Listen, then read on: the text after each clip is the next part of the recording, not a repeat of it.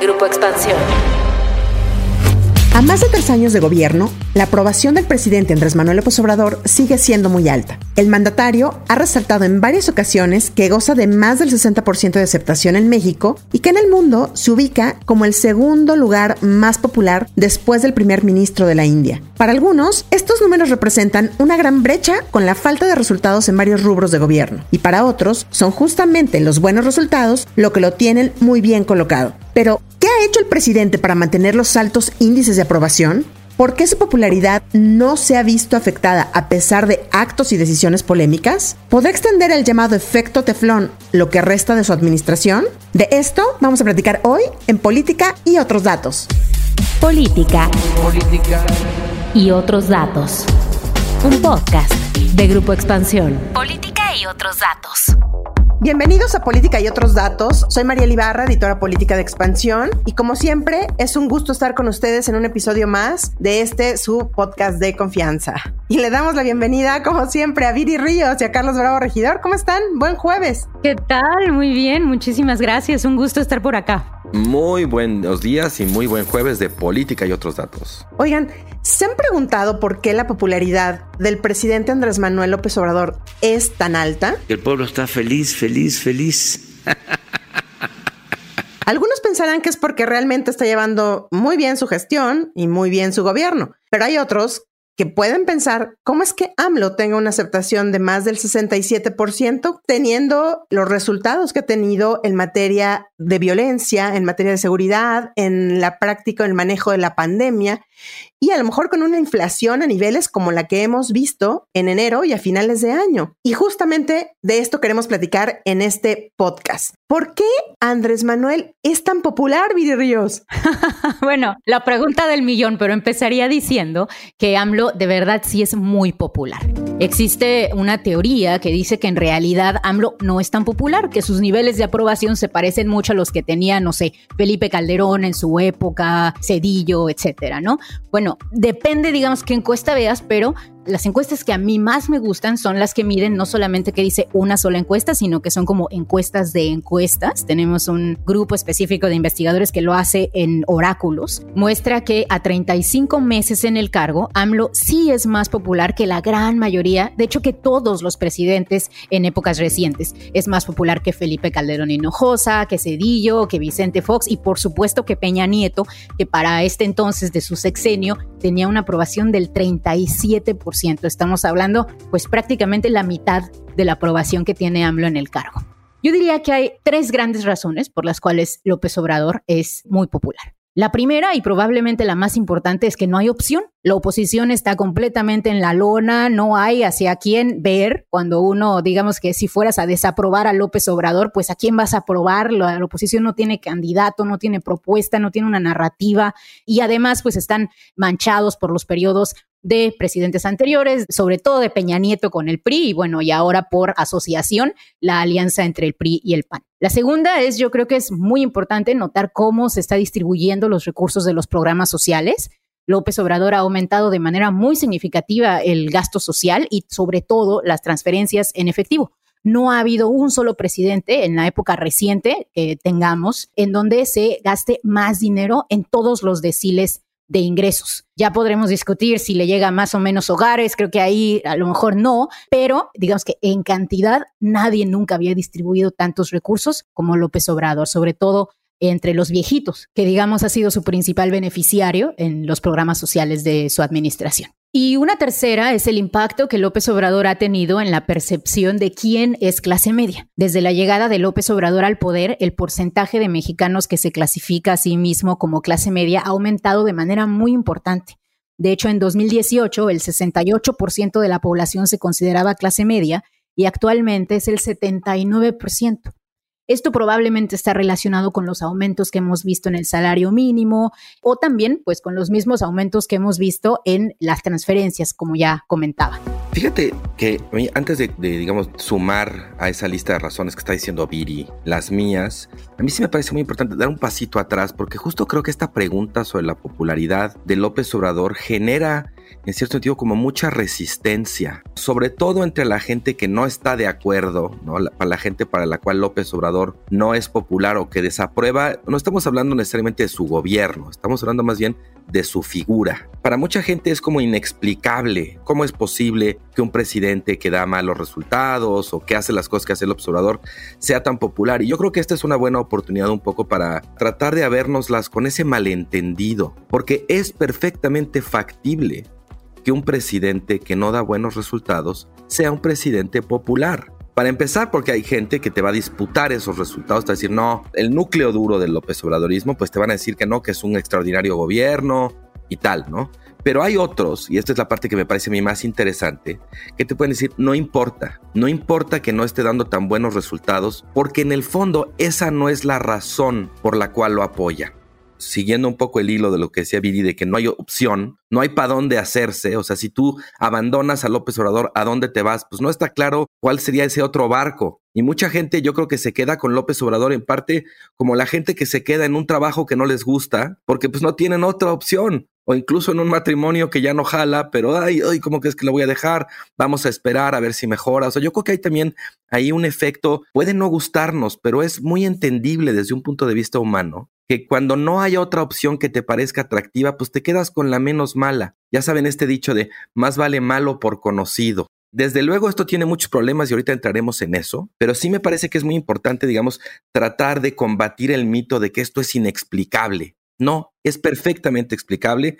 Insisto, ahora sí retomando la línea de argumentación de Viri, porque las oposiciones están débiles y muy desordenadas, son poco atractivas. López Obrador encarna muchos agravios, ¿no? Mucha indignación contra los gobiernos anteriores del PAN y del PRI, y ese es un combustible enorme de su popularidad, y él, lo podemos ver, él mismo se encarga constantemente de recordarnos qué malos fueron los gobiernos anteriores, cómo robaron. También ahí, desde luego, eso es un pegamento muy importante en torno suyo de su popularidad. Y también creo que en cierto sentido López Obrador, para mucha gente, sigue encarnando una promesa de cambio la posibilidad de que las cosas fueran distintas.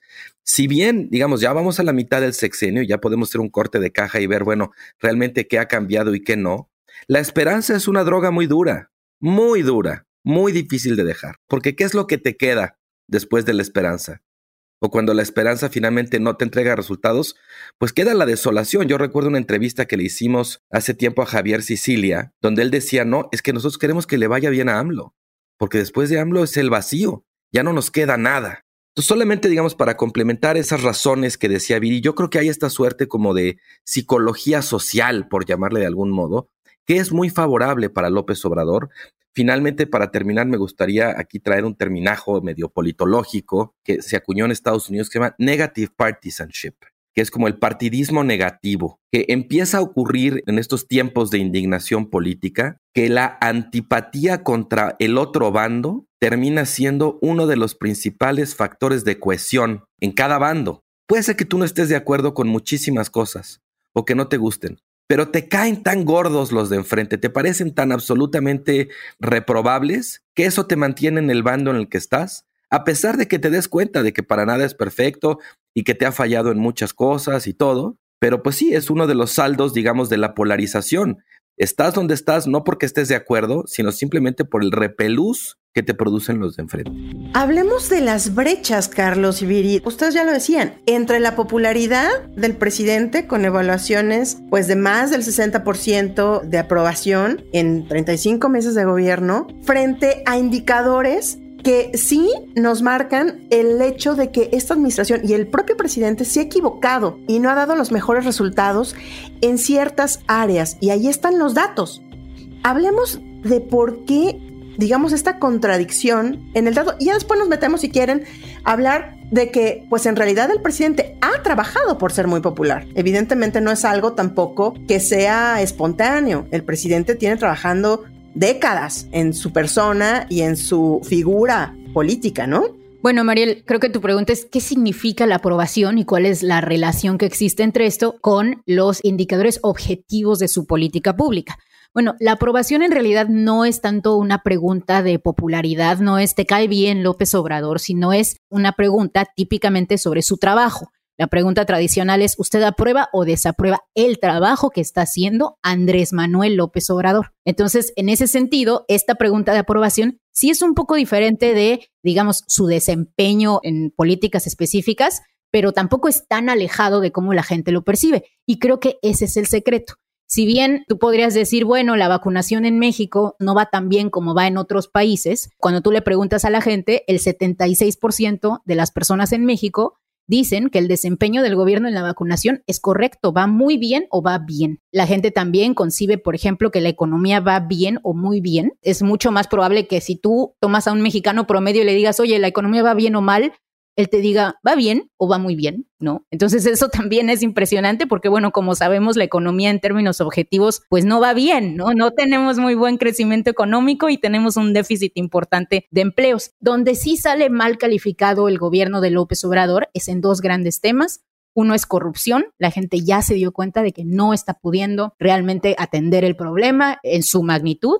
Y la segunda es la violencia y la seguridad pública, en donde la mayoría de los mexicanos siguen creyendo que México es un país pues en donde no se ha podido atender ese problema, ¿no? Entonces, yo más bien creo que aquí habría que hacer, y es súper interesante, ¿no? Desde el punto de vista de la ciencia política, yo creo que habría que hacer una diferencia entre cómo evalúas una política pública, cómo la gente la está percibiendo o como objetivamente y tecnocráticamente tú dirías que se evalúa una política pública con ciertos indicadores, ¿no? Pero en términos de percepción, López Obrador y su gobierno tienen buenos resultados en muchas áreas de política pública. Pasa al contrario de lo que sucedía con la seguridad antes. ¿Se acuerdan que en los gobiernos de Calderón y de Peña Nieto nos decían, es que es la percepción de seguridad lo que nos friega, ¿no? La gente percibe que están mal las cosas en la calle, entonces, aunque no sea cierto, nos friega, ¿no?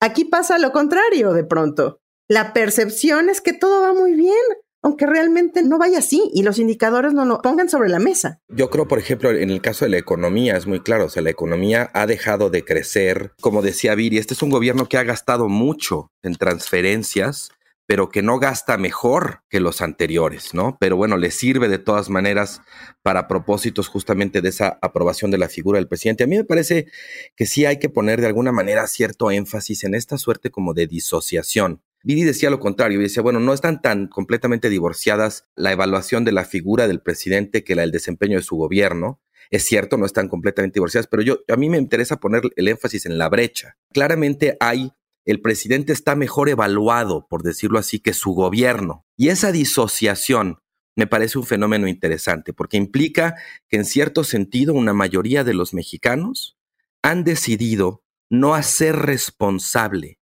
personalmente al presidente de los déficits, de los fiascos, de sus errores o malos resultados de su gobierno. Incluso creo que el propio presidente ha sido el primero en tratar de promover esa disociación. Ustedes recordarán estas expresiones que tiene como del, sí, el paquidermo inamovible o el, el elefante reumático, cuando se refiere a la administración pública, o sea, al aparato a través del cual él gobierna, que convierte sus decisiones en pues resultados o en proyectos o en políticas. Entonces, yo creo que esa disociación le ha venido muy bien al presidente, porque además en ciertos sentidos, López Obrador es un presidente muy raro, muy ajeno al aparato gubernamental o administrativo. Claramente él no es alguien, un apasionado de la política pública o de la implementación a la manera en la que lo eran, pues no sé, Felipe Calderón o Cedillo, ¿no? Que claramente veías que eran lo que en inglés se llama un policy wonk, unos nerdos de la política pública. López Obrador es un presidente muy en clave de líder social y en ese sentido como que lo del gobierno siempre se le ve como que le estorba, como que no le interesa, ¿no? No es un presidente que se meta, digamos así, a la hierbita de las cosas, ¿no? Y creo que eso pues también quizás explica en parte esa brecha, ¿no? Yo creo que el propio presidente no ha tenido mucho interés en intervenir en la marcha del gobierno, porque él está pensando en otras cosas. Él está pensando, desde luego, en su popularidad, en su conexión directa, de alguna manera, con lo que él llama el pueblo mexicano. De hecho, también tiene un discurso muy insistente en contra de cualquier tipo de intermediación o de cualquier tipo de institución autónoma. O sea, creo que en eso sí hay una suerte como de vocación, le llamaría bonapartista, de López Obrador, donde él quiere tener una relación directa con el pueblo, que no esté mediada por instituciones, que no esté mediada por el propio gobierno, ¿sabes? Como si el gobierno fuera una cosa ajena a esa relación. Y por último, pues sí, yo creo que al final,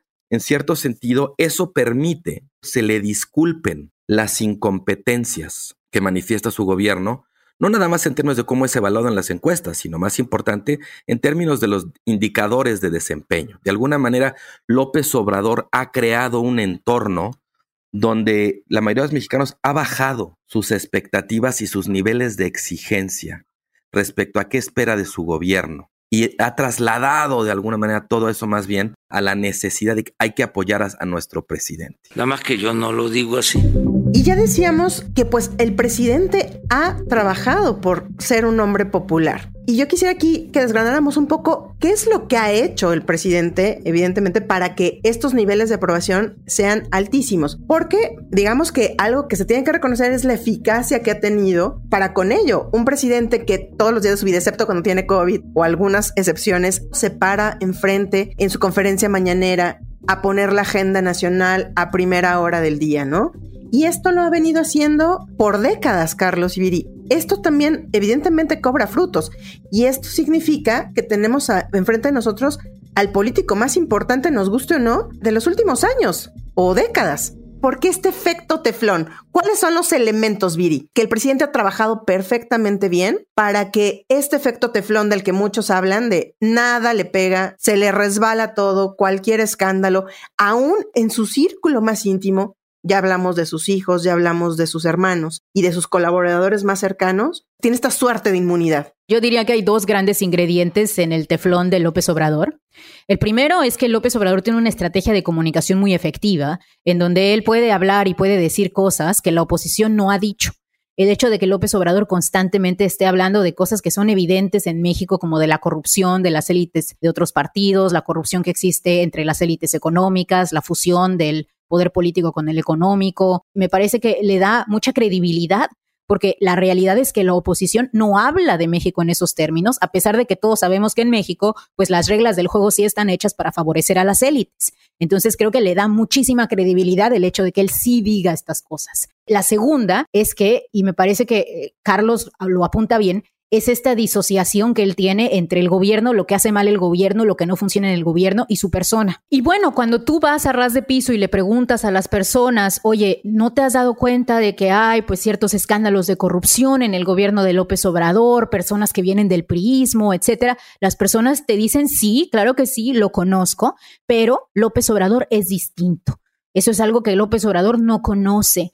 Eso es algo que López Obrador seguramente no tiene control de ello, ¿no? Entonces creo que sí hay mucho esta disociación entre cómo la gente evalúa al gobierno y lo que la gente cree que hace, dice y cree López Obrador. Sí, en efecto, yo creo que ese es el quid de la discusión, María Elviri esa suerte de efecto teflón que se ha construido alrededor de la figura del presidente. Creo que también otro factor en el que no hemos ahondado mucho, pero que es muy importante también decirlo, es la prioridad que le ha dado el propio presidente a su política de comunicación o incluso ya de propaganda. O sea, realmente el presidente en ese sentido no cede, todo el tiempo está, digamos, al ataque, no descansa crea una atmósfera como de antagonismo permanente, en la cual pues no concede, no dialoga, no transige, casi no corrige, y eso crea la impresión de que el presidente está, digamos, al frente de una máquina imparable, ¿no? De un poder invencible, aunque lo cierto es que pues no, no es así del todo. Yo creo que el presidente tiene mucho control, pero no necesariamente mucho poder o para decirlo, digamos, en términos un poco más como politológicos, el presidente ha logrado concentrar